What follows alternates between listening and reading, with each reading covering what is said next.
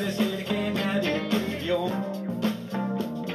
Que estabas ahí en la soledad. Es que no puede ser que nadie se fijó en tu inocencia y tu necesidad. Se notaba que buscabas algo, algo más para tu ingenuidad. Hola chicos, muy buenos días, ¿cómo están? Bienvenidos a su podcast favorito, su podcast de cabecera, Codo a Codo, el lugar en el que caminando juntos por la calle somos, mucho más que dos. Empezamos súper animados, bien entrados en un tema ultra noventero, pero bueno, primero que nada les mando un gran, gran saludo, un fuerte abrazo, yo soy Omar y estoy este jueves acompañado de mi coequipera, mi amiga del alma, Paloma, ¿cómo estás, chaparrita? Hola, muy buenos días. Ojalá que estén teniendo una maravillosa mañana, una mejor semana. Pues bien, me siento un poco cansada, pero la verdad bastante bien. Una semana intensa, pero bonita. Qué bueno, me da mucho gusto verte contenta sobre todo. Es raro porque llegaste de muy mal humor, pero creo que el par de chistes que hemos estado platicando han valido la pena. ¿Por qué estás tan de malas? Tengo, tengo mucho trabajo. Para mí esta época es muy intensa. De aquí a fin de año, a mí se me duplica el trabajo, pero considerando que no he dejado de tener trabajo en toda esta cuarentena, o sea que se me multiplicó, triplicó y Te vas a volver loca. la verdad es que sí, ha estado muy, muy intenso, entonces ahorita estamos cerrando épocas de, de pruebas de, de pandemia, o sea, pruebas Ujú. tipo pandemia. Y empezamos, ya sabes, con las pruebas de los juguetes para los Reyes Magos y para Santa. Y empezamos a probar eh, textiles que a lo mejor decides comprar en final de año, como este, almohadas, cobertores, cobijas, Ok, colchones, ajá. ese tipo de cosas. Y también empezamos a probar eléctricos y electrónicos. Entonces, ay, la verdad es que sí, sí, digo, eléctricos y electrónicos yo no lo llevo, pero sí está bien intensa la chamba, gracias a Dios. Aparte, muchas empresas están regresando a trabajar y eso también, pues, me satura de trabajo. Sí, claro, me imagino que todo lo que se quedó parado los últimos seis meses ahorita se está echando a volar y todo lo quieren para ayer. No, y, y ahorita, por ejemplo, ya estamos en un punto en el que tú le haces una propuesta al cliente y le dices, oye, este, eh, tu servicio se hace en, no sé, ocho semanas, ¿no?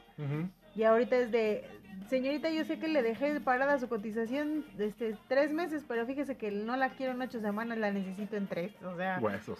entonces todo lo quieren urgente y pues eso también nos satura, ¿no? Sí, claro. Bueno.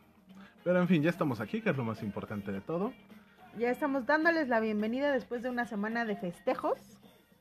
La verdad es que fue muy bonito ver el recibimiento de, de los capítulos de aniversario. No sé tú, pero yo he tenido muy buenos comentarios. Me han dicho que, salvo por ahí el ruidito del perro, Ah, sí, a mí también me lo mencionaron mucho. este... Creo que el perro es más famoso que nosotros. Sí, claro, hay que, hay que pedirle a, a, a Sin el nombre del perro para saludarlo. y este, eh, pero que les gustó muchísimo, que fue una dinámica muy entretenida, que siempre es bueno escuchar lo que le pasa a los demás, que a, a lo mejor ya me pasó a mí y así ya no me siento tan mal. Y encontramos soluciones y cosas bonitas y cosas entretenidas de todo esto que, que pasa de repente, ¿no? Sí, claro. A mí me gustó, me gustó mucho, lo disfruté mucho, disfruté el hacerlo, disfruté grabar, eh, digamos, los intros y las salidas, aunque no me avisaste, gacho, pero este, creo que, creo que ahí vamos bastante, bastante bien y me gusta, me gusta eh, este recibimiento que tuvo este capítulo. Me gusta también ver que el grupo ha aumentado este, Continuamos creciendo. Sí, o sea, eso, eso me dio mucho gusto. Yo creo que nuestros muy y muy queridos personas especiales, a- amados eh, escuchas, nos han estado promocionando, ¿eh? porque ya, ya llegamos a los 270 miembros, Ujú. Cuando pasamos meses con 5 o 6 miembros, creo. Entonces eso me da mucho gusto. Bienvenidos a todos los que se están integrando. Un beso para todos aquellos que nos escuchan. Muchas, muchas, muchas gracias de nuevo. Y pues estamos aquí en un capítulo más. ¿De qué vamos a hablar hoy, mi queridísimo Omar? Ay, bueno, todo eran risas, todos estábamos jajaja hasta que nos dimos cuenta que el tartamudo quería jamón. Sí, sí, sí. El tema de hoy va a estar un poquito más intenso que los que hemos escuchado últimamente, pero vale la pena el, el desarrollarlo. Es un concepto relativamente nuevo que se ha dado con la evolución de la generación actual. Hablábamos la semana pasada de que tenemos cosas diferentes actualmente, los enfoques son nuevos y este punto es brutal cómo se ha extendido. Vamos a hablar de la contradependencia. ¿De la qué? Contradependencia. Es- No es lo entiendo que no es lo mismo que la codependencia. De hecho, están en la misma línea, pero en polos opuestos. La, con- la codependencia se construye con el autoestima de la persona a través del otro. O sea, ¿Cómo? yo dependo que tú estés feliz Mi para exacto. que yo esté bien. Yo soy codependiente porque mi autoestima depende de que tú estés. Ok. ¿Sale? Ajá. La contradependencia es. Se escucha muy agresivo y creo que es un buen momento para hacer la especificación. No porque presentemos algunas de las conductas quere- quiere decir que ya lo tenemos, Pero sí es necesario trabajar esas conductas, ¿vale? La contradependencia es el miedo de necesitar o depender de alguien más. Son. Voy a hablar en primera persona en todo el episodio, porque Sí, no es agresivo. claro. Exacto. Somos personas incapaces de creer o confiar en los demás. Ok. Somos esas personas clásicas que dicen que no hay mejor amigo que un peso en la bolsa. Eso decía mi abuelo. Ok, yo lo traje muy pegado mucho tiempo. Me pegó mucho el episodio de hoy Ajá. porque me identifiqué en muchas partes. Entonces, también por eso me aventé a desarrollarlo. Ok. ¿Va? Ajá. Eh, tenemos la idea de que no necesitamos a nadie. Nosotros somos más que suficiente para estar con nosotros mismos. Ujú. ¿Vale? Generalmente surge de la vivencia en la infancia. Comúnmente es presentada por personas de alrededor de 25 años. Eh, los cambios se van notando poco a poco entre los 20 y los 30, 23 y 28, más o menos es la época de adaptación Ajá. y cambio de conductas. A menudo se relaciona con figuras paternas abusivas o ausentes. Surge, surge por la falta de apego o un apego evasivo por existencia de abuso psicológico o físico en la infancia. Aquí es en donde tú me preguntas qué es un apego evasivo. Exacto, justo eso iba. es cuando tienes acercamiento hacia alguien, pero en el momento que sientes que puede pasar un límite autoestablecido, te quitas. Literalmente lo evades. Ok. Me siento muy bien contigo, me relaciono chido contigo, estamos empezando a formar un vínculo agradable. Tú me hablas de dar el siguiente paso y yo me sumo. ¿Qué es? Yo, bueno, a ver, ya sé, po- lo, lo podría yo ligar, por ejemplo, con esas personas que mantienen a otra persona siempre en la zona de la friend zone. Sí y no. Eh, O sea, no son todas, pero me imagino que en algún momento caerás en eso, ¿no? Claro, como te digo, es un concepto muy nuevo, entonces el desarrollo del- de las conductas y características está todavía en la lupa, pero realmente es la tendencia al desapego afectivo por miedo. Te mantengo en la friend zone no porque quiera mantenerte en la friend zone, sino simplemente No quiero apegarme a ti. no quiero salir lastimado si, te do- si damos un paso más. Changos, monos y gorilas. ¿Has conocido a alguien así? Híjole, me suena demasiado conocido. Y luego, a ver, síguele, síguele, yo te digo. No, no, es que básicamente la contradependencia es eso. el miedo a acercarte a alguien, a intimar con alguien. Ojo, intimar con alguien no quiere decir terminarte ensabanando con esa persona. Va más allá. Es muy fácil el aventarte a ensabanarte a alguien con una distancia emocional. Pero en el momento que se habla de un sentimiento, el clásico, estamos cogiendo porque somos amigos, pero a uno de los dos se le sale el es que yo te amo, la otra persona corre. Santo Perdón. Dios, ¿dónde he oído eso? ¿Dónde he oído eso? ¿Te suena de, alguna, de algún lado? Muy cañón. Entonces, esa es la base de la, de la contradependencia. El sí, todo va bien, nos estamos relacionando chido, está empezando a funcionar esto, pero tú quieres dar un paso más y yo me hago un lado. Porque no me quiero vincular o involucrar contigo. El verdadero miedo está en que me vayas a lastimar o me vayas a dejar tirado como perrito callejero. Pero a ver, mm, por ejemplo, un, un contradependiente, Ajá. eh, en- o sea, de acuerdo a lo que me dices, entiendo que evita que alguien se le acerque o que o intimar con alguien, eh, digamos, en una relación formal. No porque, A ver. perdón, déjame terminar mi idea. Porque tiene miedo a ser dependiente. No, porque tiene miedo a vincularse, a salir lastimado. Mm, es que mm, a, mí me, a mí me surge un concepto diferente. Ajá.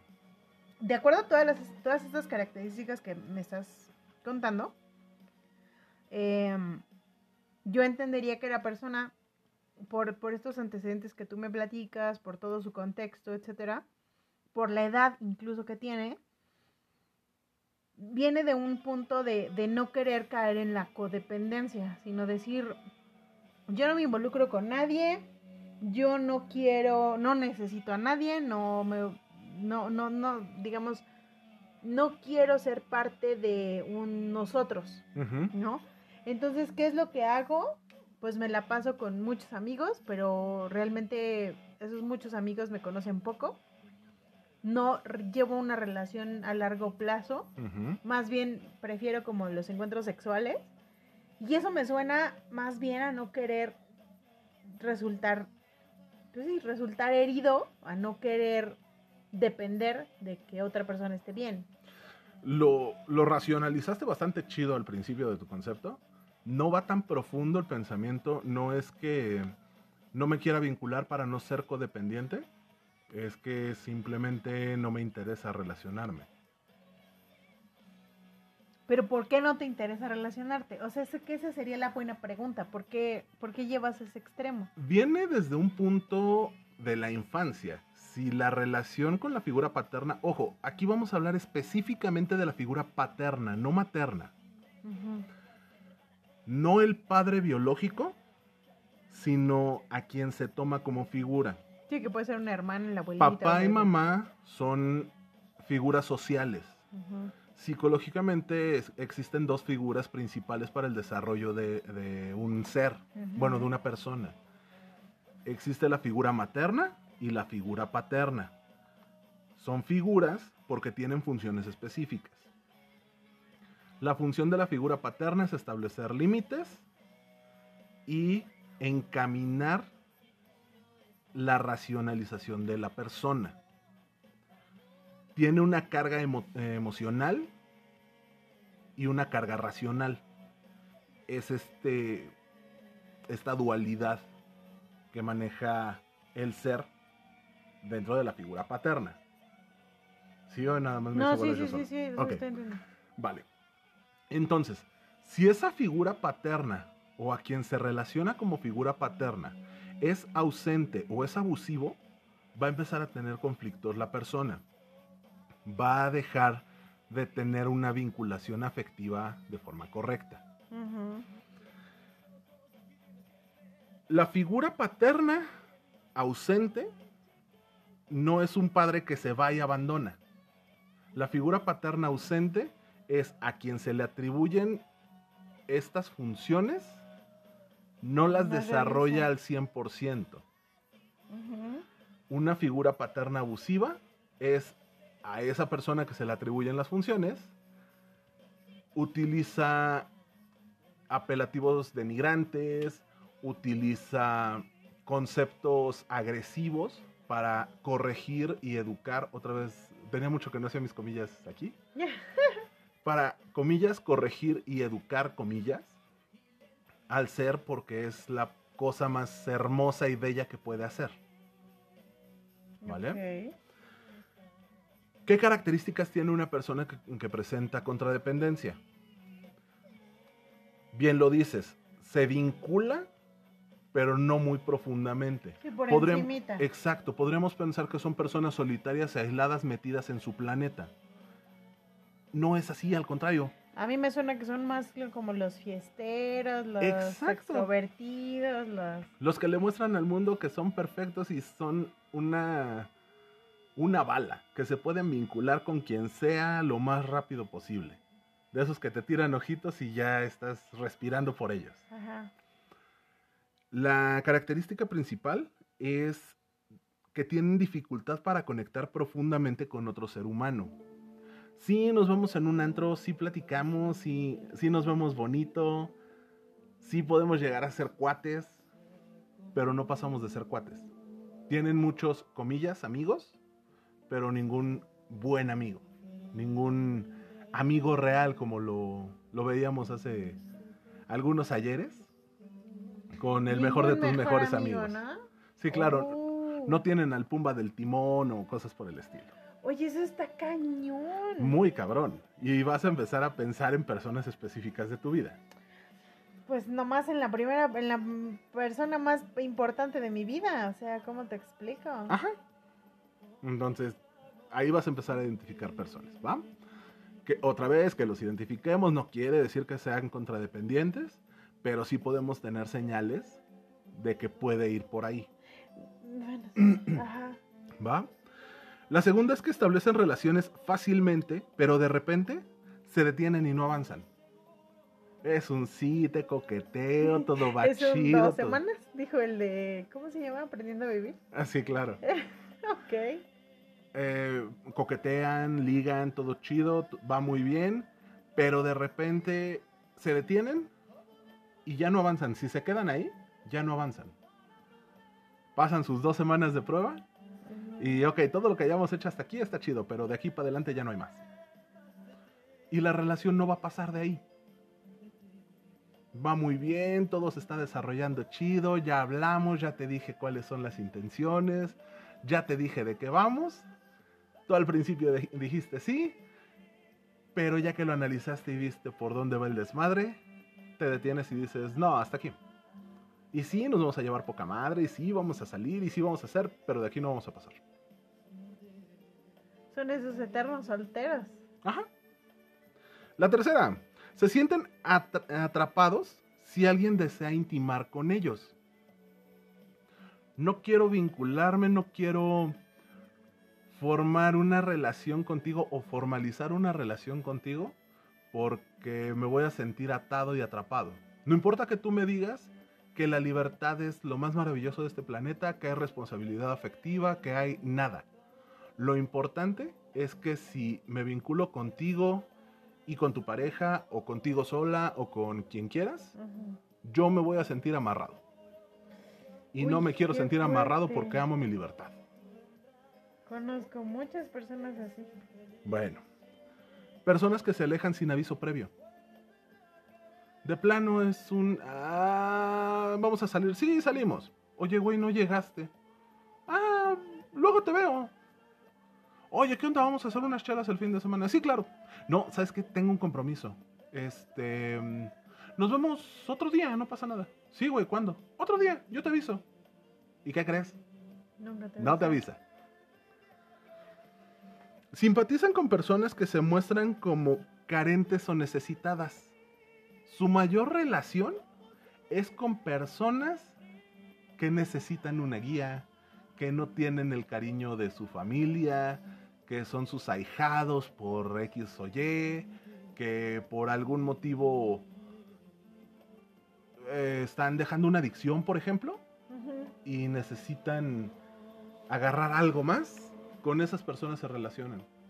Ok. Eh, tuve un conocido que empezó a salir con una chica y llegaron hasta el altar porque esta chica acababa de dejar de beber, estaba entrando al programa de los 12 pasos y este güey se pudo vincular con ella a poca madre porque ella tenía una necesidad increíble de satisfacer un, un vicio, una dependencia. Wow. Y en el momento en el que ella vinculó su dependencia a otra cosa, a él le dejó de parecerle atractiva y la mandó a la chingada. Y ya, se acabó. Sí, claro. Ok. Eh, simpatizan con personas que se muestran como carentes o necesitadas, eso ya lo dije, perdón, es que no estoy marcando. Generalmente están ocupados. Son esas personas a las que les escribes y te dicen, ah, sí, claro, este, pero ahorita no puedo porque estoy en la oficina. "Eh, no, ese día no puedo porque tengo una junta muy importante. Uy, ¿qué crees? Me voy a ir de fin de semana con, con mi perro y ese día no puedo, pero lo, lo programamos para después. Ok, ya, hoy sí nos vemos, perfecto. Nos vamos a tomar un café. Pero ¿qué crees? A las 9 tengo que estar de regreso porque juega el América. Entonces, No mames. sí, claro, siempre tienen una ocupación.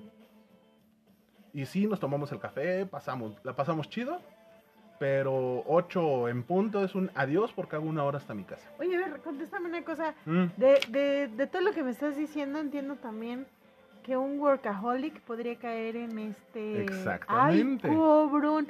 Ya me asustaste. ok. No piden ayuda aunque sepan que la necesitan. Sopas, otro. ¿Workaholic? No, estamos haciendo, estamos haciendo checklist. Deberíamos. Eh, evitan inmiscuirse en conflictos. Ah, no, ahí sí no.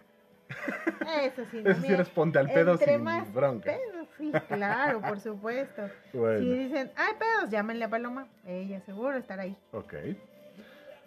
Creen adivinar las intenciones de las personas. Ah, Yo conozco a la gente, sé de qué pata cogen y sé por dónde les pueden entrar. Cuando va, ellos van, yo ya fui y vine. ¿no? Exacto. Claro. Realmente no confían en nadie. Ajá. ¿Por qué me haces esa cara? Oye, es que está cañón. Es que es- entran en lo mismo, creen que pueden anticiparse a los movimientos de los demás, se sienten Hannibal Lecter. Están dos movimientos por enfrente de todos los demás. Ok. Y eso los hace no confiar en nadie. ¿Y qué tan confiables son ellos?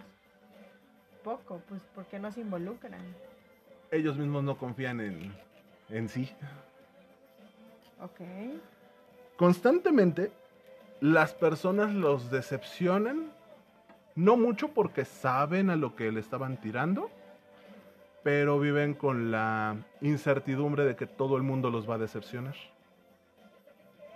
Oye, eso es más común de lo que pudieras pensar, ¿eh? Mucho más. eh, eh, de verdad, esto es un concepto que se está amasando con la personalidad de las generaciones que estamos viviendo actualmente. Sí, porque, porque yo, yo conozco mucha gente que dice, eh, no, no, a mí no me desilusionó, yo ya sabía, o sea, ya sabía la clase de persona que era y es así de, Si, es, si era un pinche perro toda la vida, que podía esperar yo? sí, sí, sí, es así de, güey, pero, pero si te ve, se ve que te dolió, ¿no? Claro.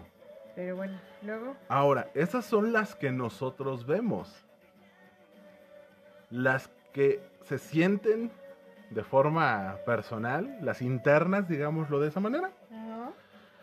Somos personas muy sensibles a las críticas. Muy sensibles. Decidí cortarme el cabello y llegó Paloma y me dijo, ay, no mames, como que ese corte se te ve muy noventas. Frente a Paloma voy a decir, no, no pasa nada, tu opinión es importante, pero no me voy a volver a ver el cabello de la misma forma. Shit. Somos personas muy duras con nosotros mismos. Nos pega durísimo la autocrítica, porque hacemos autocríticas mordaces.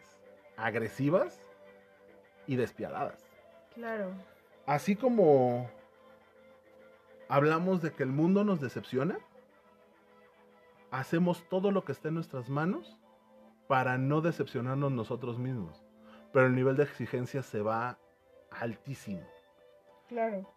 Tenía un jefe que me decía, te exijo a ti porque sé que lo puedes dar y no te estoy exigiendo menos de lo que me exigiría yo. Se me está trabando la lengua, fue mala idea que me trajeras esa cosa. ok, ok, ok. Pero fíjate qué curioso. Eh, este tipo de personas que, que son autocríticas, eh, ¿Despiadadas? sí, generalmente que, que te, digamos que te flagelas Ajá, porque te criticas demasiado. sí. Generalmente son esas personas que al, cuando, cuando hacen una crítica hacia una tercera persona, o sea, a un- a un externo, generalmente son las que mienten para criticar. ¿Cómo que mienten? Sí, o sea, en vez de yo yo me critico tanto y digo, ¿sabes qué? Tienes un cabello horrible, está demasiado delgado, se te cae a cada rato, así me explico, yo me critico. Ujú. Pero si veo a alguien y le veo un cabello que es igualito al mío, le digo, "Ay, qué bonito cabello que tienes." O sea, no sé si me explico, son más falsas. Por convivir. Exacto. Exacto. Yo lo veo un poco más así. Ajá. No sé, igual es mi percepción, pero Tengo una tía que cada que me ve me dice, ¡ay! Estás guapísimo y súper delgado, ¿qué estás haciendo? La última vez que me lo dijo yo había subido 40 kilos porque me rompí una pata. no mames. Sí le menté la madre, o sea, ¿qué le pasa? Santo Cristo Redentor. Bueno, otra característica interna es la dificultad para relacionarnos. Estamos esperando que el mundo nos decepcione. Pero también la autocrítica nos hace ver que vamos a decepcionar al mundo. Es, es como esa canción de, de Juan Gabriel, ¿no? La de Yo no nací para amar. Y nadie nació para amarme. Ajá. Sí, claro. Sí, no, o sea, ya Definitivamente es así, eso. eh, Es muy rudo. Es que te voy a lastimar porque soy una mala persona. Ajá. O la de Soy Aléjate de mí de Camila. Claro, soy pendejo porque toda mi vida me han dicho que soy un pendejo. Entonces, tú que puedes ser una buena persona, yo no voy a ser capaz de amarte. ¡Ah, qué fuerte! Pero si yo soy capaz de amarte, Tú, vas a- traicionar. tú vas a hacer algo contra mí. Porque tienes toda la pinta de ser una coqueta. Hay un poquito nada más, ¿verdad? Pero un poquito. O de que te las esté pidiendo y no me las des. Ah, por eso. Vamos a empezar, estábamos tan tranquilos, caramba. nos avergonzamos de dejar las cosas a medias. Si empezamos algo lo tenemos que terminar sí o sí, sin importarme si me duermo a las 3 de la mañana por estar grabando el podcast, sin importar que no me duerma porque el puto archivo no sube, sin importar que la edición de audio no me esté saliendo. No me importa, tengo que terminarlo, porque si no lo termino, Hiciste mal las cosas. no soy lo suficientemente bueno para estar enfrente de este micrófono. Digo, de verdad son ejemplos aleatorios, a cualquier persona le puede pasar. Yo estoy hablando en primera persona porque soy decente. No. ¿Sale? Oye, eso sí me ha pasado más de una vez. Creemos que la vulnerabilidad es igual a debilidad. Tenemos la estúpida idea de que si me muestro vulnerable, si muestro lo que me, me duele, la persona que está enfrente de mí lo va a usar en mi contra. Fíjate que esa es, esa es una característica muy común. Eh, yo, yo veo, ahorita pensando en un ejemplo, pensaba en una, en una chica que conocí hace un tiempo Ajá. que justo tiene todas las características necesarias para ser una excelente trabajadora, una excelente persona. eh, es muy guapa, es muy linda, es, eh, digamos, tiene todo, ¿no? Y, y justo su principal característica es decir, eh, yo no, yo no puedo, o sea, eso es casi su primer palabra, ¿no? yo no me puedo involucrar en esta actividad porque no doy el ancho. O no puedo entrar en esta relación porque este, soy una mala persona, porque tengo traumas, porque te voy a jalar a mi hoyo. O sea, que esa es una Sí, palabra claro. puta que yo odiaba.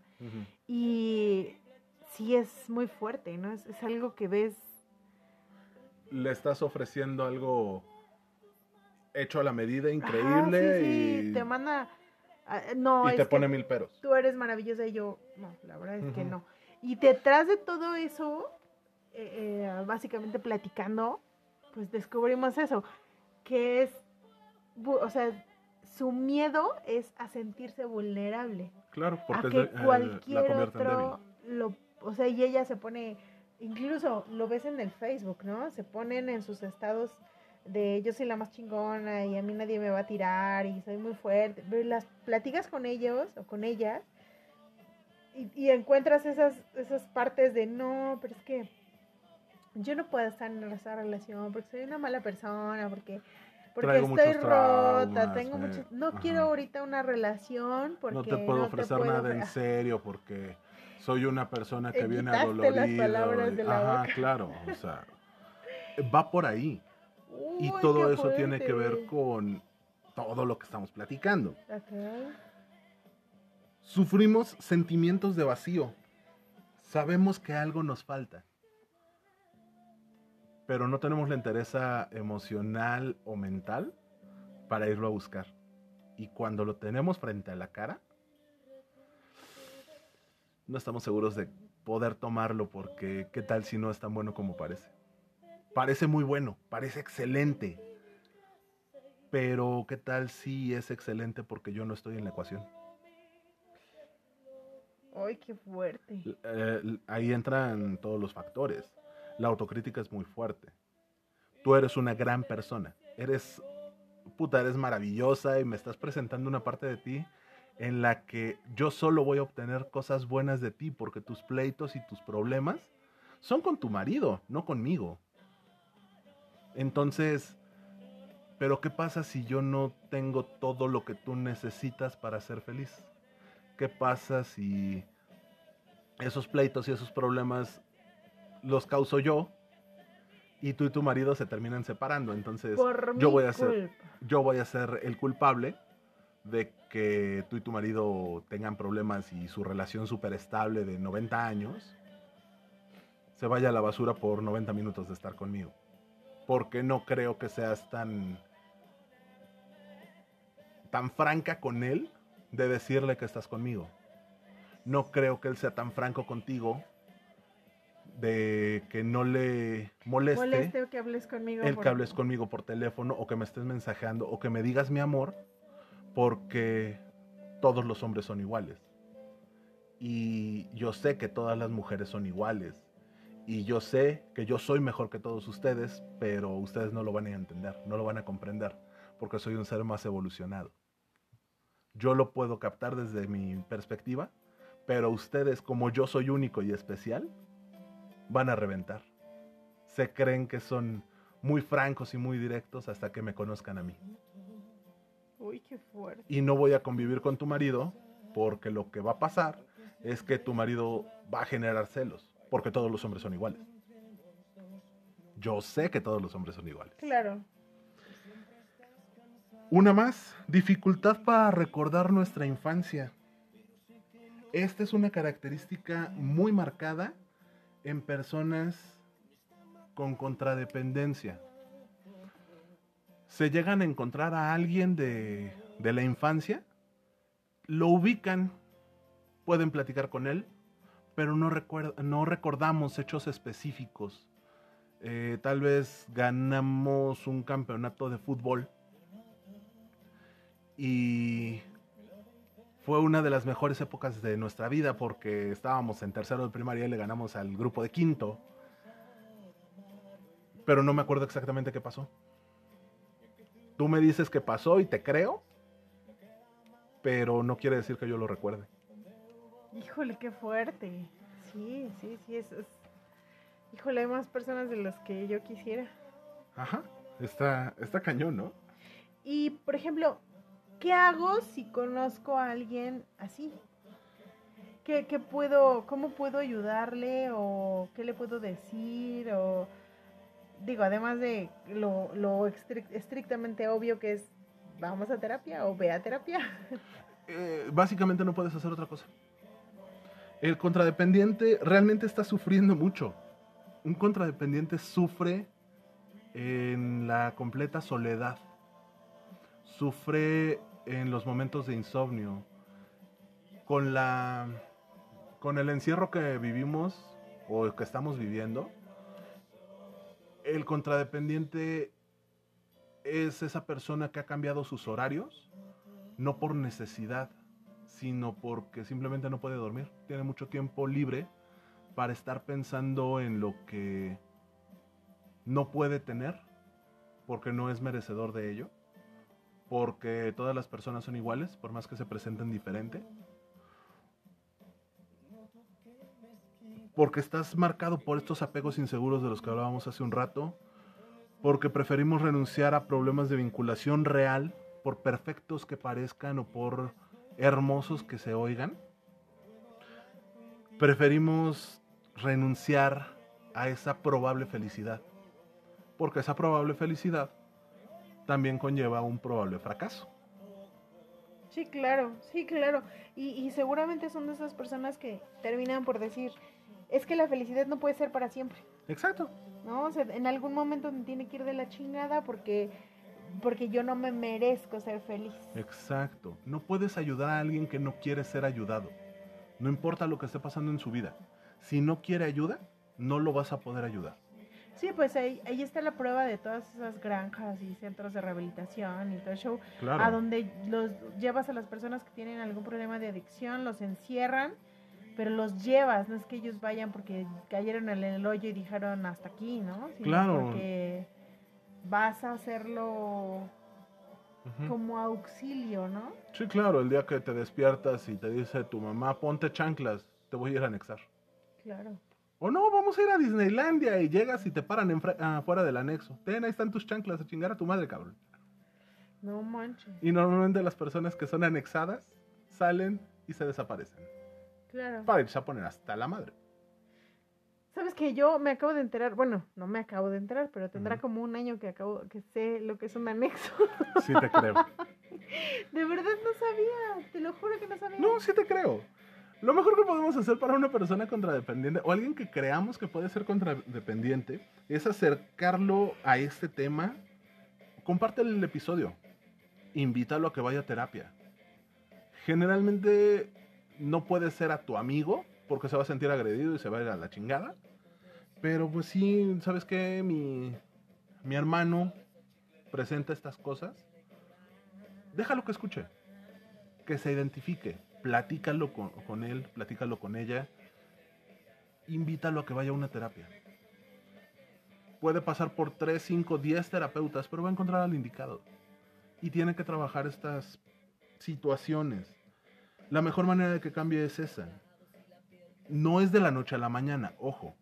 Si es una persona de tu interés, sé consciente de que puede pasar mucho tiempo estando en terapia para que entienda lo que está pasando.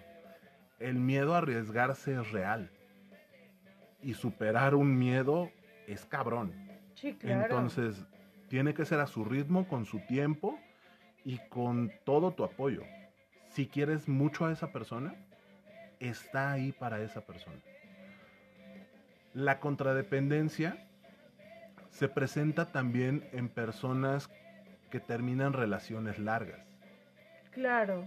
Que se dejan, que se divorcian, que se abandonan, que fueron abandonados, eh, que les pusieron el cuerno, mil y un he- hechos en donde la contradependencia aparece. Es, un, es parte del proceso. No está como tal en una de las fases del duelo, pero en muchos pacientes con procesos de, de duelo, con elaboraciones de duelo, es común que se presenten características de la contradependencia. Las, Sí, claro, porque tienes un faltante ahí, un hueco que no Sí. has llenar. y las características de la figura paterna se trasladan con la edad. No son tan profundas porque no vienen de la infancia, pero mientras más tiempo hayas pasado con la persona, es más común que presentes este tipo de reacciones o este tipo de conductas que lo único que van a hacer es marcarte. Wow. Un contradependiente siempre va a preferir, preferir huir antes de sufrir, aunque el sufrimiento no sea real o comprobado. Tienden a sentirse, perdón, otra vez, primera persona. Tendemos a sentirnos vul- vulnerables y, y ser abandonados. Por eso armamos caparazones para no sentir, abandonar, decepcionar o que nos decepcionen. A veces preferimos nosotros decepcionar, ser agresivos o cortar de tajo las cosas antes de que nos pueda pasar a nosotros. A ver, me- resuélveme una duda. Por ejemplo, este chico que es muy guapo y que tiene, Sí, dime. o sea, que puede, que puede tener 20 mil novias y Sí, dime. Pero que decide relacionarse con la más feita y además la hace como si le chingada gana. Eh, Eso no es contradependencia, eso es hijo de putas. Bueno, pero vamos que también podría tener este como este rasgo, ¿no? Eso es un dices tú, complejo. relacionarte con la, con la persona que, que crees que será una dependiente o que necesita, ¿cómo, cómo dijiste? Necesita Auxilio, auxilio, ayuda, Ajá. ajá. Y, y eso, y relacionarte con ella y al final dejarla así de que, ah, ya no me gustó, adiós. Es parte de los apegos inseguros. Creo que tenemos Wow. que hacer un, un episodio completo de apegos inseguros porque es un tema muy profundo. Sí, claro. Va desde los apegos ansiosos, los apegos eh, evitativos. eh, Son varios puntos que se muestran en, en tipos de parejas. Generalmente, la chica ultra guapa que se... rela- eh, no sé, déjame pensar en un ejemplo, tal vez algo hipotético. Una Belinda que se relaciona con un Cristian Nodal. Es Ay, ¿tú una también chica ya que... vas a caer en ese rollo? O sea, no, No, puedo no, no, no, creerlo. Mira, escucha, escucha mi explicación y ahorita me, me criticas, ¿va? Ella es una chica que puede tener a quien se le dé la gana, pero tiende a relacionarse con tipos poco agraciados. Pues así le gusta. Déjame terminar, carajo. Esta niña se relaciona con tipos poco agraciados que la adoran y la tienen en un pedestal. Un futbolista que le dedicaba goles en un mundial. Un güey eh, mucho mayor que ella que se tatuó en el brazo la cara de esta mujer. El, este chavo que es algunos años menor que ella y le demuestra todo su amor y cariño por redes sociales y ella con- contesta con un jaja, sí, gracias. ¿No viste esos mensajes? No. pero- Mira, eh, ella publicó Mira, una tampoco foto. es como que tenga en mis redes sociales a Belinda y a Cristian Nodal, o sea, no. No, yo tampoco, pero me, me interesa este tipo de conductas. Me llaman mucho la atención. Esta niña publica una fotografía. Él le pone que es la conejita más bella del mundo. Y ella le pone, jaja, qué lindo. Él escribe cosas muy, muy chidas. Profundas. No profundas, pero sí muy cursis. No sé cuántos años tenga Cristian Nodal, ni cuántos años tenga Belinda, pero de que pertenecen a generaciones diferentes, pertenecen a generaciones Pero no están tan alejados. O sea, la diferencia deben de ser 5 o 7 años, no más. Son dos generaciones. Sí, pero no, no es realmente una diferencia abismal. Él se muestra todo cariñoso y amoroso y tierno y meloso, cursi. Es como cuando le dedicas a una persona una canción ultra cursi y tú esperas que te diga, ¡ay, qué lindo, chiquito, hermoso! Y ella solamente te responde con un, ¡ay, qué cursi eres! ¿Te han respondido así? ¡Puf! No, Sí, claro. ¿en serio? Por supuesto. Ay, no mames, me, me dolió en los tanates. Pero pues, ni pedo, o sea, es tragártela. ¿Quieres algo? Éntrale por ahí. ¿Te das cuenta que no hay un avance por ahí? Pues ni, pedo, güey. Tú decides si estás ahí o te vas a la chingada. Este amigo, regresamos al ejemplo. Este amigo es lo que está haciendo. él está muy involucrado y está haciendo todo tierno y todo lindo y ella le responde con, jaja, gracias. Pues, güey, si te gustan los tacos con salsa de pendejo, atáscate. Chingate tus Pero cinco de suadero. que- Lo que, lo que pasa es que a mí me parece como, como ya un tema, eh, no, no tanto por la diferencia de edades, No. ni porque sea feo, ni porque, No. porque no me parece tampoco así como No, no, es una feo. mentada de madre. Decía, decía mi abuela, no es feo de asustar, pero tampoco bonito de admirar, ¿no? O sea, no, los he visto peores. Pero digamos que más bien se ha vuelto como un tema de, de diferencia de clases sociales que me parece como una Mm, estupidez. No, tampoco. Porque el tipo además tiene su lana, o sea, su papá es estúpidamente rico. Descono- honestamente desconozco la, biografía de las personas. Yo me voy ex- eh, estrictamente a, A, lo que se a las conductas. Ajá. Por eso, pero, pero a, a lo que voy es que esta crítica que se ha dado, por ejemplo, el que ella conteste con un, ay, jaja, gracias. Tampoco me parece como así para horrorizarte de, ah, no mames, pinche vieja desgraciada. O sea, no, habemos personas que no somos absolutamente nada tiernas. Eh, pero eso es proyección total. Habemos personas, o sea, me estás diciendo que me estoy identificando con Belinda, no. Y yo me identifiqué con Cristian no Nodal, ando- sí. Yo no ando con los feos, ¿qué te pasa? No, no Y entonces, ¿por qué no has andado conmigo? Bueno, esa es otra historia. No, mira, a lo que me refiero es, yo me identifico en esta situación con Cristian Nodal precisamente por eso. Porque en algún momento yo fui tierno, lindo, precioso, dediqué una canción ultra cursi y lo que obtuve no fue lo que esperaba de involucramiento emocional. O sea, por pronto no te las dieron. no es cierto. no Ni es cierto. siquiera era porque me las diera, fíjate. ¿Cuántos años tenías? Mm, voy a omitir esa información. ¿Cuántos años tenías? No era un adolescente si esa es tu pregunta. Por eso, ¿cuántos años tenías? No tiene mucho, ¿ya? Santo Cristo Redentor. Eh, pero bueno, me- es que no solo me ha pasado una vez. Me pasó cuando era adolescente, me pasó cuando era- no era tan adolescente, me pasó al principio de los 20 y no tiene mucho, o sea. Entonces, lo que me llama la atención es esto de la, de la desvinculación. Yo tiro todo para ser ultra cursi, ultra tierno, porque me nace serlo. Espero una respuesta de identificación. Y no existe esa respuesta de identificación. Pero ahí también tienes que ver el contexto de las personas.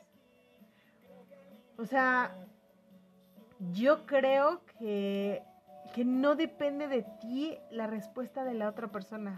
Tú diste tu parte cursi, tu parte... Sí. Obviamente te tiene que doler que no te respondan de la misma forma cursi, tal vez. Por supuesto. Pero no te tienes que clavar en el, en el, en el encasillamiento. O sea, no es de, ay, es que me pasó cuando era adolescente y me volvió a pasar. O sea, yo estoy el que estoy mal. Y lo estás haciendo justo ahora, Omar. Contradependencia. O sea, es- estás ahorita flagelándote porque tú dedicaste tu... Ah, no, o sea, no. Creo que también tendríamos mucho que, que pensar en esa parte del, del contexto de la otra persona, ¿no? Ajá. Para evitar caer en eso. Y te voy a llevar a... Te prometo que te voy a llevar con mi terapeuta. Ahora viene la otra pregunta. ¿Qué pasa si yo me identifico con todas estas características que dijiste? Porque finalmente yo te voy a decir que con la única característica que no me identifiqué de todo, de todo, de todo lo que dijiste, es que no le gusta estar en conflictos o Ajá. evitan inmiscuirse en conflictos. Recuerda que los polos son lo mismo, nada más que en sentido contrario. No me gusta inmiscuirme en conflictos o soy un ponte al pedo de, de marca. ¿Me estás diciendo ponte al pelo? ¿Acaso? Sí. No, pero bueno, o, o sea, finalmente. Sí, sí ponte al pedo. Pero. Antes era más. Pero me parece, o sea, lo que yo voy es que efectivamente en alguna época de mi vida, y lo citaste perfecto, después de una relación muy larga, mi propósito fue chingue su madre. O sea, lo que sea, lo que venga, con quien venga, pero no me involucro con nadie. Y realmente tuve un novio después de, pues, ciertos, mm, unos añitos, Ujú. Básicamente porque mi padre y mi madre me dijeron, güey, ya, o sea, ya no tienes 12, ya no tienes 17, ya tienes como que tener un novio Sentar formal. cabeza. No, mira, mi papá siempre me decía que no, no era necesario que me casara, que yo tuviera un hijo y él me lo cuidaba. Ujú. Entonces, pero vamos, que, que mi, el pensamiento de mis papás sería tener relaciones no de una noche en un antro, sino Ajá. de ya este un novio por lo menos con el que saliera al menos cada fin de semana, porque además siempre he sido una mujer muy ocupada, entonces viene la otra característica y está más cabrón. ¿Y qué hago si me identifico? O sea, Ya te identificaste, ya sabes. Ah, espera, espera. Antes Ah. de que me digas eso.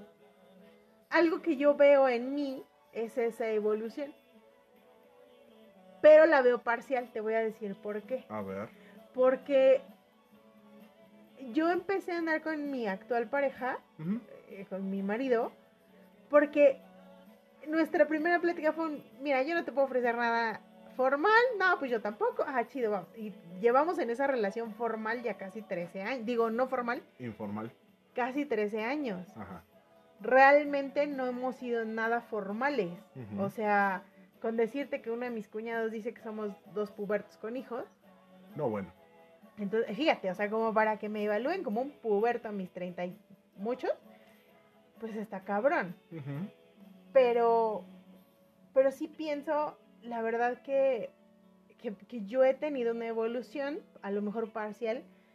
Tal vez en el momento en el que me digan, no, ya, este, tienes que portarte como una, toda una señora casada. O bueno, ya me lo han dicho, pero en el momento en el que yo decida hacerlo, Ajá. Me, me, de- me entra el pinche pánico del que hablas, porque por lo que entiendo también, estas personas sufren o sufrimos de ansiedad cuando las relaciones se vuelven más profundas. Claro. Entonces, en algún momento al empiezo de mi matrimonio, sí me daban ataques de ansiedad, eh, básicamente porque era así de, ya, déjame, y yo corría, ¿no? Sí. Y, y, eh, ahora ya no me pasa, o bueno, me pasa, pero por otras cosas. Pero, pero vamos, que sí me identifiqué con muchas de estas cosas, pero te digo, yo siento que he tenido una evolución parcial. Tal vez te digo porque a lo mejor sigo en esta relación que para mí es de desmadre, ya con dos hijos, pero sigue siendo de desmadre, y la hemos mantenido así. Entonces, no sé si identificarme al 100%, ¿qué hago si me identifico? ¿Qué hago si se, si identi- si se identificó? Eh, pues eso no puedes. si se identificó alguno de nuestros escuchas. si se identificó alguno de nuestros escuchas, ¿qué puede hacer con ello? Tú dime, ¿te identificas en este momento parcialmente con eso? Antes de empezar esta relación, ¿te identificabas con más características de estas? ¿Qué has hecho en los últimos 13 años? Tomar terapia, hablar, Ajá, decir que quiero, ajá. quererme. Creo que ese es un gran paso, aprender a quererme. Y aprender a dejar cosas, personas, lugares, porque yo me merezco lo mejor, porque yo me merezco ser atendida, porque yo me merezco eh, todo el amor y todo el cariño que pueda alguien darme en cualquiera de sus instancias, llámese hijo, papá, mamá, esposo, novio, novia, lo que sea, yo me merezco que me quieran. Y ese es un gran paso que he dado. Creo que ese es, esa es mi diferencia de, de la que tenía todas esas características a la que tiene algunas, ¿no? ¿No te vas a deshacer de todas?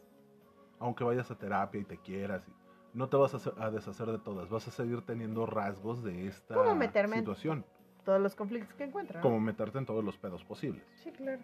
Como alegar que estás ocupada todo el tiempo, como X. o ¿Cómo sea, soy da igual. workaholic? Exacto.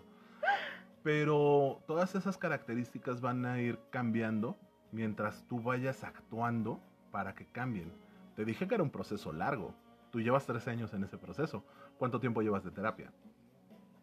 Un año y medio. Año y medio. En ese año y medio has visto cambios más radicales dentro de esas conductas. Sí, mucho, mucho. Precisamente por eso. Porque has ido desenterrando cosas que venías cargando desde la infancia. No te voy a decir tu infancia fue de tal o cual manera, tú sabrás cómo fue tu infancia, pero debes de haber identificado algunas de las características de crianza en ti. Claro. Las has ido desenterrando y las has ido trabajando durante la terapia. Realmente tu cambio radical fue a partir de que empezaste a ir a terapia, de que quisiste hacer ese cambio, Sí, porque el desapego estaba cabrón. sí. Entonces nada más fue, De hecho, te decía, yo era de las que contestaba de cuando me decían, ay, qué bonita esa cosa". Ay, gracias. ajá, Digo, y, y, este, este cambio de percepción es tan radical como el poderte ver en un espejo y decir, o sea, no decirlo de dientes para afuera, sino realmente verte y decir, pues sí estoy bonita. O sea, ahora entiendo. todo ¿no? de galleta. No, pero, pero sí ver que, que, que no es porque te lo diga tu pareja, porque es su compromiso decírtelo, no es que te lo digan tus hijos porque te aman, no es que te lo diga tu mejor amiga, sino que lo ves realmente tú en el espejo y te ves y dices, sí, estoy bonita. Puede que no sea mis universo, pero soy bonita. pero sí aguanto un piano. Eh, sí, claro. Pregúntale a todas, a todas, mi- todas y todos mis fans. A Ah, no todos cierto. tus fans. Todos, sí. No, no puedo hablar con el todes. Yo diré todas y todos y abarco todas y todos. El que se sienta todo, pues qué bueno. Entonces, yo, yo creo que ese es un gran avance. Siempre va a ser un avance cuando tú quieras que avance. Siempre vas a tener una mejora si tú quieres mejorar. Solo es cuestión de que queramos avanzar, que realmente queramos eh, que esto evolucione.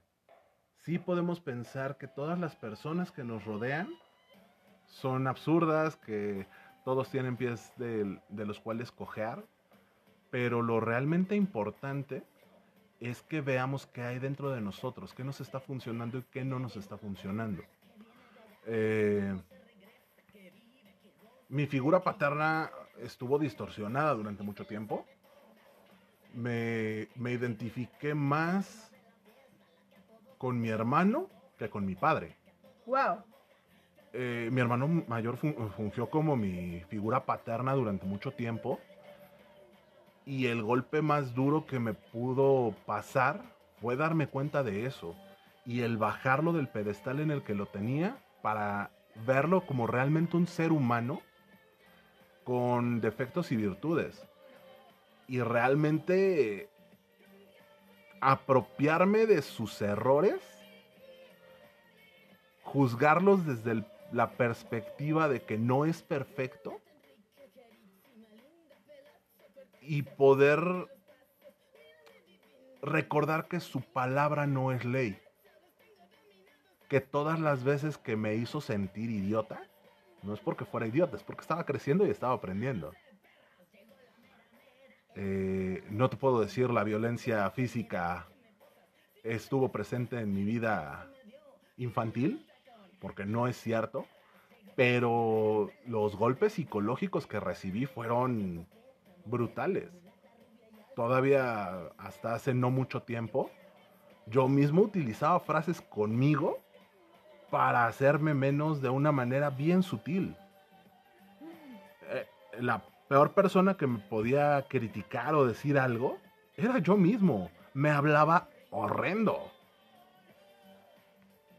En el momento que trabajé eso, que realmente encontré dónde tenía que cambiar para mi beneficio, fue en el momento en el que me pude empezar a relacionar de una forma diferente.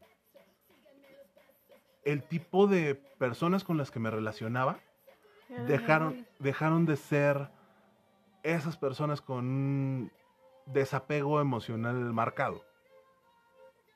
O que necesitaban O que nece- auxilio. Ajá. Característica principal del 95% de mis novias, todas venían de familias rotas, donde no había padre. No. Ese mismo 95% eran menores que yo. Mis relaciones más, comillas, estables fueron con mujeres que eran uno o dos años más chicas que yo, que la figura paterna estaba ausente Bueno, no, corrijo. Que el padre estaba ausente y la figura paterna era disfuncional. Eh, venían de problemas o de relaciones destructivas. Y llegaban conmigo y yo era la mejor persona de este planeta hasta que empezaba a dudar de ellas y empezaba a ser celoso y empezaba a mostrarme reacio a profundizar las relaciones. ¿Eras celoso? Puta, No. no mames. Celoso es poco. Todo lo que me puedas decir de celos, yo lo hice. Todas. En ese momento no había WhatsApp, pero te juro que los hubiera revisado. No lo puedo creer. Uf. Cabrón. Estaba el MySpace en ese entonces, el High Five, el eh, Metroflog todavía me tocó.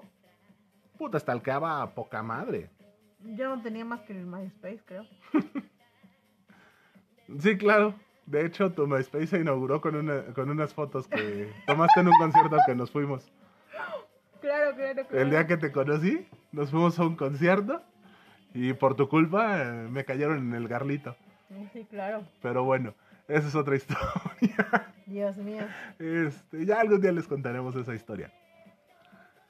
Am, mi, mi trabajo para salir de algo que no sabía cómo se llamaba, que si estuviera en este momento sería más sencillo para mí, siempre ha sido más sencillo si le pongo nombre y apellido a las cosas.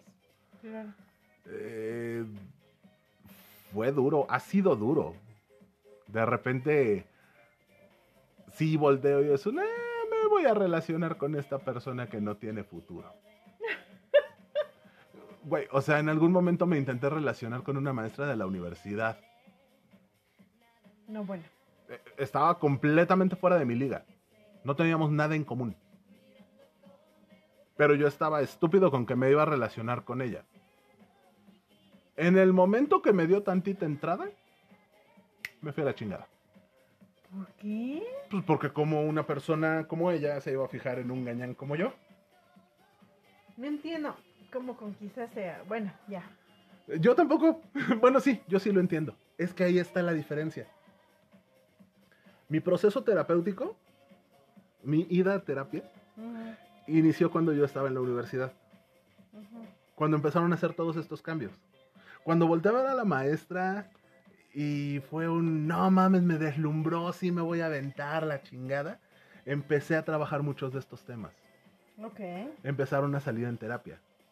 En el momento en el que salieron en terapia y tuve las la voluntad de acercarme a la iba a decir su nombre, qué idiota.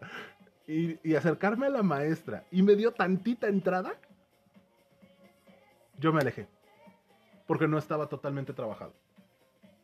En el momento que llego con la que hoy es mi esposa, que también tenía características completamente diferentes a todo lo que había vivido, a todas las personas que me habían llamado la atención. Tiro el anzuelo y pica. Con ella sí continué por una razón muy simple. Ya traía trabajados muchos de los temas que, que me movían o que no me dejaban terminar de relacionarme. Ya me imagino entonces cómo inundaste a tu terapeuta con... Ay, es que fíjate que con fulanita me pasó esto y esto y esto y como- fíjate que fulanita me No, esto no mames. eh, Muy probablemente Alfredo llenó una. Alfredo era mi, mi analista en ese momento. Debe de haber llenado toda mi historia clínica con todas mis conquistas y todos mis traumas de. Es que yo soy bien tierno y bien pendeja o cosas por el estilo.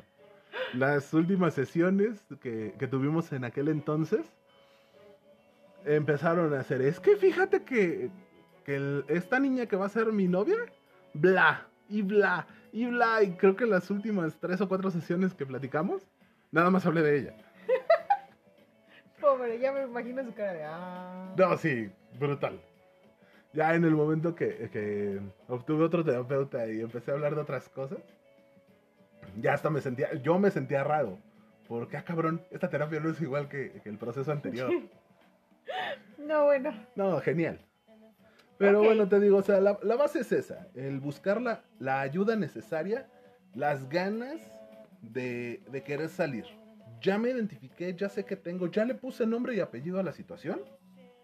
Ahora, ¿hacia dónde me muevo? ¿Me quiero mover o me está funcionando lo que estoy haciendo?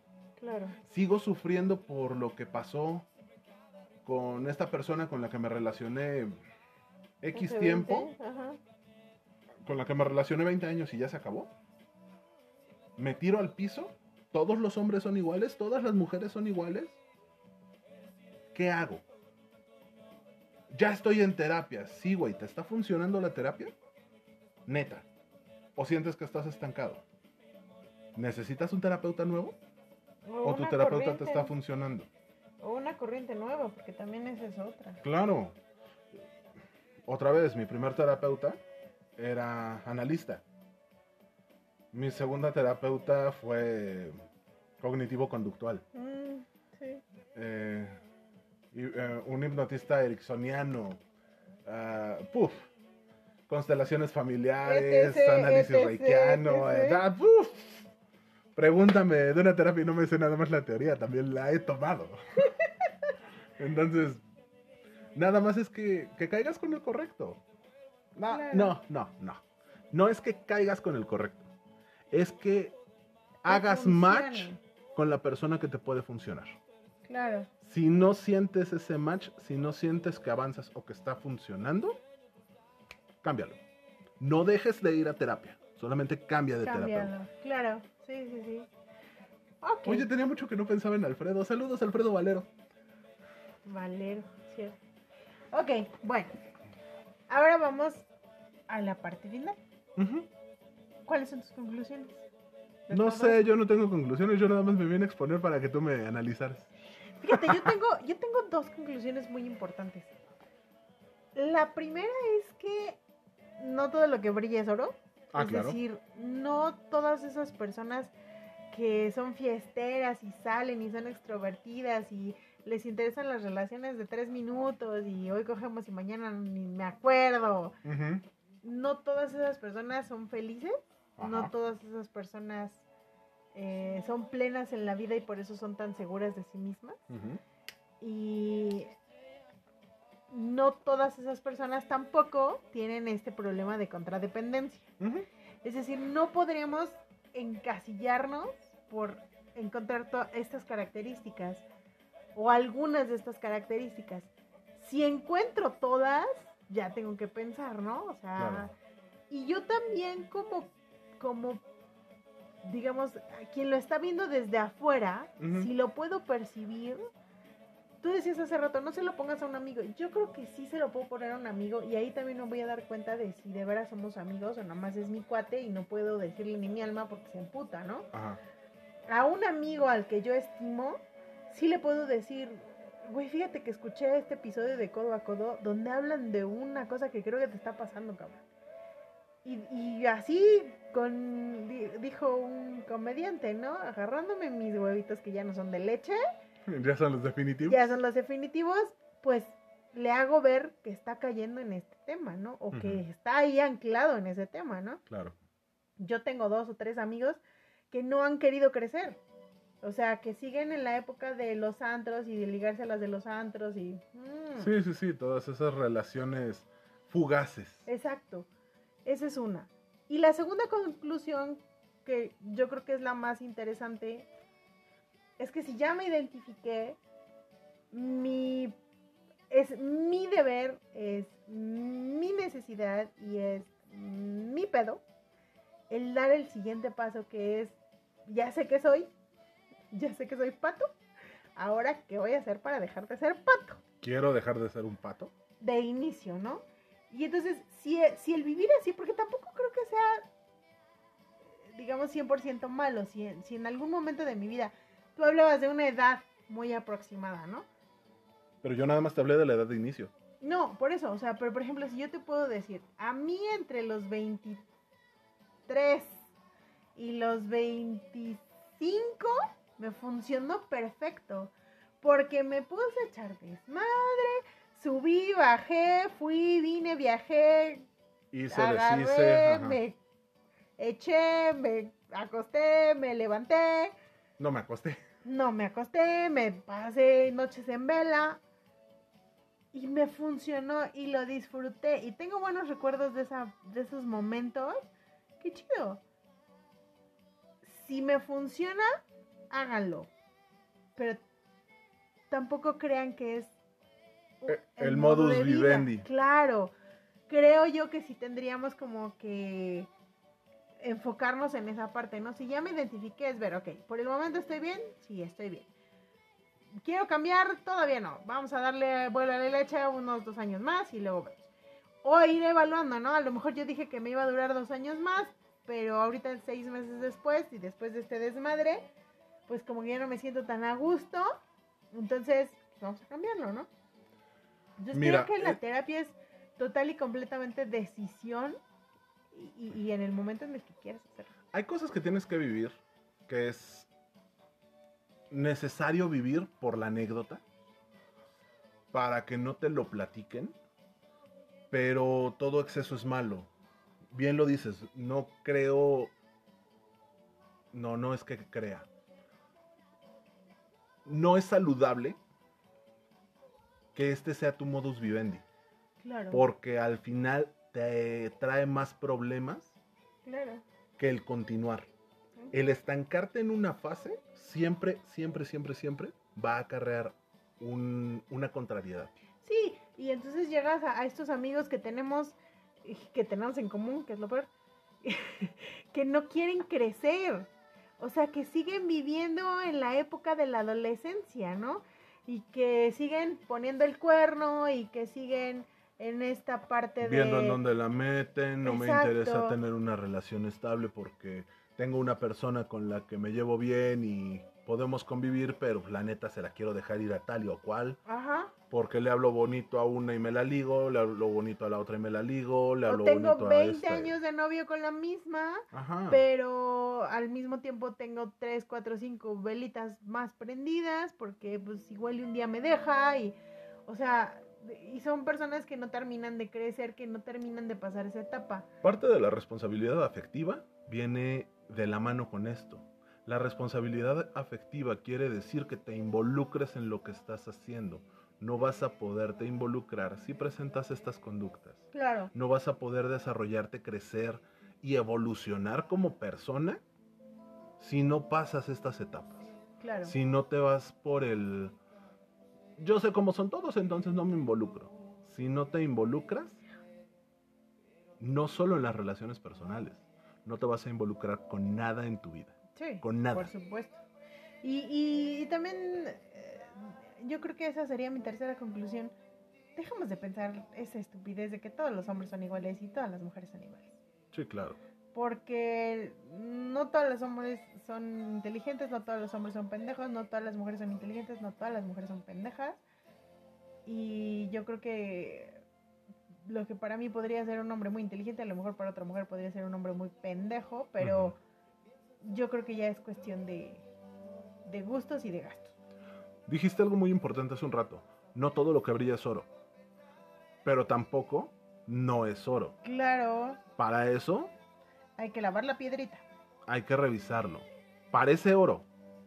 No me voy a tirar que es oro directo. Vamos a revisarlo. Tra- trae marcado el quilataje en algún lado. Sí, hay que verlo. Hay que revisarlo, hay que echarnos un clavado y puede ser una excelente opción. Solamente date la oportunidad, supera los miedos, deja atrás esas dudas y pues al final la vida se hizo para disfrutarse, pero no vas a saber que estás disfrutando si no has sufrido. Sí. La vida es de dualidades.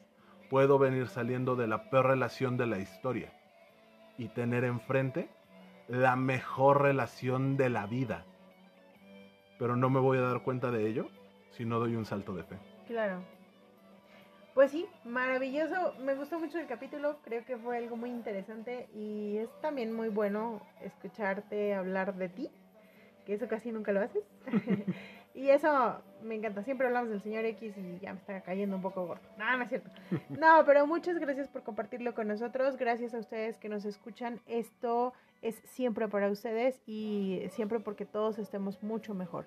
Recuerden seguirnos en nuestras redes sociales, en eh, Twitter, Codo a Codo Pod, en Facebook, el grupo Codo a Codo Pod, en Telegram, Codo a Codo Pod, en nuestro correo electrónico Codo a Codo Pod, arroba gmail.com. y en Anchor. Nos buscan como Codo a Codo Pod y ahí aparecen todos los episodios, todititos. Recuerden también que estamos siempre abiertos a que ustedes nos comenten. Por favor, platíquenos en el grupo de Facebook o en el Telegram qué tal les han parecido estos últimos episodios, de qué más quieren que hablemos. Por ahí tenemos planeado un episodio especial sobre ese mismo análisis que hacemos de canciones, pero sobre películas. Así que vamos a publicarles por ahí una invitación para que nos digan sus películas melosas que quieren que destruyamos, eh, para, que, para que nos reamos todos. Muchas gracias por estar con nosotros. Espera, espera, espera. ¿Qué? ¿Viste que salió una serie nueva de Maite Perroni? Ay, sí, por Dios. ¿Podemos hacer lo mismo que el año pasado, por favor? Eh, El año pasado hicimos el, eh, el episodio se llama Frente a Frente con el, con el juego de las llaves. Este año quiero analizar Oscuro deseo. Oscuro Deseo. Solo porque Porque, es Maite Perroni. sí, claro, porque es Maite Perroni y es muy sexosa. Pero he tenido comentarios de que la serie es muy buena, que es radical, que es impactante. Y yo traigo comentarios un poquito diferentes. Entonces me gustaría poder platicarlo a fondo y hacer el destroce, perdón, el análisis. Porque el este Contreras medio. no vino, pero vino Mar. Ah, huevo. Ok, muy bien, pues va- vamos a hacer ese episodio. Si alguien de ustedes quiere participar con nosotros para revisar esta serie, sería maravilloso. Esperamos sus eh, eh, solicitudes. Y con mucho gusto recuerden también a nuestros patrocinadores, a nuestro patrocinador Delixia. Recuerden visitarlo, ver qué cosas nuevas hay, qué productitos nuevos nos tienen, qué beneficios nos tienen y sobre todo la información que es súper interesante. Por otro lado, recuerden eh, hacer sus compras de cosas preciosísimas y sexys con María, María Bonita. Bonita. María Bonita tiene cosas muy bonitas. Por favor, eh, no olviden seguirlas también en sus redes sociales. Y recuerden que por ahí ya debo por ahí dos presentitos, pero no se me ha olvidado. Ya nada más que termine esta cosa para invitarles también un cafecito. Cuídense mucho, cuídense bien. Eh, dice uno de mis conductores favoritos. Este, Reviéntense. reviéntense, pero no en pedazos. Disfruten de su fin de semana, pásenla muy padre y les mandamos muchos, muchos besitos. Tengan un excelente fin de semana. Los queremos, gracias por estar por acá nuevamente y nos escuchamos en ocho días. Que tengan bonito fin. Bye bye. ¡Mua! Cuídense mucho y recuerden que caminando juntos por la calle somos, mucho más que dos. Adiós. Adiós.